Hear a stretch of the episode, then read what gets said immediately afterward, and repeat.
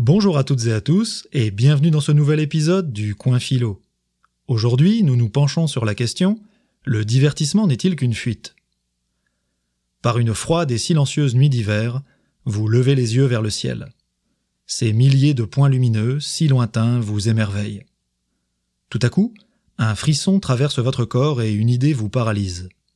Vous êtes un grain de sable, une poussière, un amas d'atomes et de chair perdus dans l'infinité de l'espace. Que faites-vous là, perdu dans le vide? Pourquoi êtes-vous là? Pourquoi y a-t-il quelque chose plutôt que rien? Quel est le sens de cette existence que vous menez à toute vitesse et qui, vous le savez bien mais vous n'y pensez pas souvent, est vouée à la disparition, vous faisant retomber dans le néant d'où vous êtes sorti l'espace d'un instant? Vous êtes envahi par ce curieux sentiment qu'on appelle le sublime, là où la beauté et la peur nous submergent et se mêlent dans un tourbillon difficile à mettre en mots. Cette expérience de pensée, beaucoup d'entre nous l'avons déjà faite. Pas forcément en regardant le ciel étoilé, mais d'une manière ou d'une autre, nous savons ce que ça fait de ressentir, même brièvement, la terrible fragilité de notre existence. L'inventeur, mathématicien, théologien et philosophe français du XVIIe siècle, Blaise Pascal, a lui aussi fait cette expérience, et il est probable qu'elle lui ait inspiré l'une de ses fameuses pensées. Je cite Le silence éternel de ces espaces infinis m'effraie. Il faut dire qu'à l'époque de Pascal, un changement majeur de paradigme en astronomie vient d'avoir lieu. En 1543, le mathématicien et astronome polonais Nicolas Copernic publie un ouvrage dans lequel il propose un modèle où le Soleil est d'une part au centre de l'univers, et d'autre part l'astre autour duquel toutes les autres planètes gravitent, dont la Terre. Cette théorie, qu'on appelle l'héliocentrisme, Hélios étant le dieu du Soleil dans la mythologie grecque, s'oppose au géocentrisme, une théorie de l'astronome grec Ptolémée qui faisait de la Terre le centre fixe et immobile de l'univers.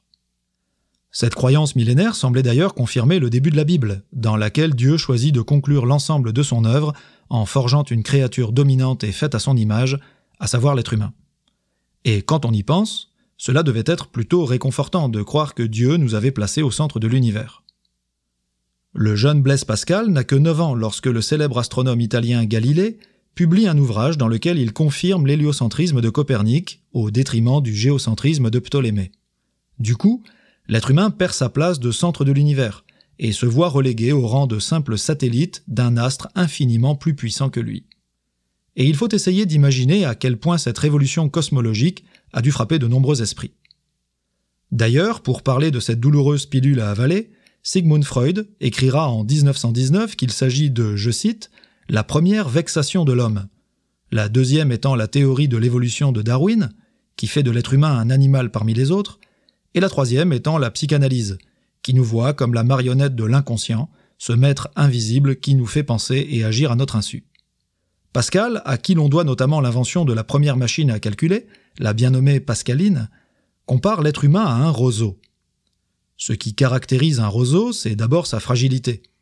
Il se courbe au gré du vent, et il ne faudrait pas grande force pour qu'il se casse et qu'il meure. Et quoique nous soyons, ajoute Pascal, l'être le plus faible de la nature, le fait que nous pensions et que nous soyons conscients, notamment de notre propre mortalité, nous rend malgré tout nobles. Pouvoir penser, c'est en quelque sorte notre force, la seule, qui compense la tragique faiblesse de notre nature. On comprend maintenant mieux pourquoi Pascal écrit dans ses pensées, ouvrage publié de manière posthume en 1670, que le silence éternel de ces espaces infinis l'effraie. Au fond, Pascal préfigure une certaine forme d'existentialisme, quelques siècles à l'avance. Et pour éviter de sombrer dans l'ennui et l'angoisse existentielle, on se cherche des occupations, on remplit notre vie et notre temps avec toutes sortes d'activités. Le sport, les soirées, les réseaux sociaux, les séries télé, les jeux vidéo, le travail ou encore faire la guerre. Oui oui, une activité qui permet, elle aussi, selon Pascal, de ne pas faire face à l'insignifiance de notre condition humaine. Pour le dire autrement, nous nous divertissons. Se divertir, c'est se détendre, s'amuser ou encore passer du temps à faire quelque chose. Le terme divertissement vient quant à lui du latin divertere, qui signifie détourner. Et le dictionnaire Larousse définit ce verbe comme l'action de, je cite, écarter quelqu'un et l'obliger à adopter une autre direction.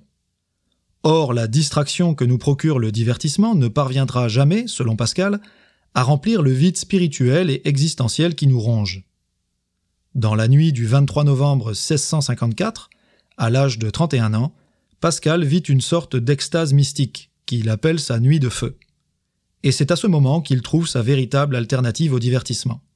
Consacrer le reste de son existence à Dieu. Ajoutons à cela le fait que la santé physique et psychologique de ce brillant mathématicien, qui prouva l'existence du vide et inventa le calcul des probabilités, rien de moins, fut très fragile tout au long de sa vie. Ce que le philosophe Voltaire ne manqua pas d'interpréter au siècle suivant comme une cause de son pessimisme à l'égard de l'être humain, malgré le génie qu'il reconnaissait à Pascal. Évidemment, si cette illumination religieuse explique en partie le diagnostic que Pascal fait de la nature humaine, elle permet surtout de mieux comprendre l'intention derrière la solution qu'il recommande.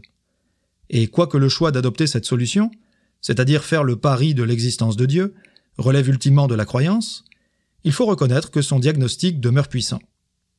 Le divertissement n'est-il qu'une fuite? Oui, nous passons notre vie à nous divertir pour fuir notre condition mortelle et l'angoisse existentielle qui en découle. Mais certains divertissements ne valent-ils pas plus que d'autres?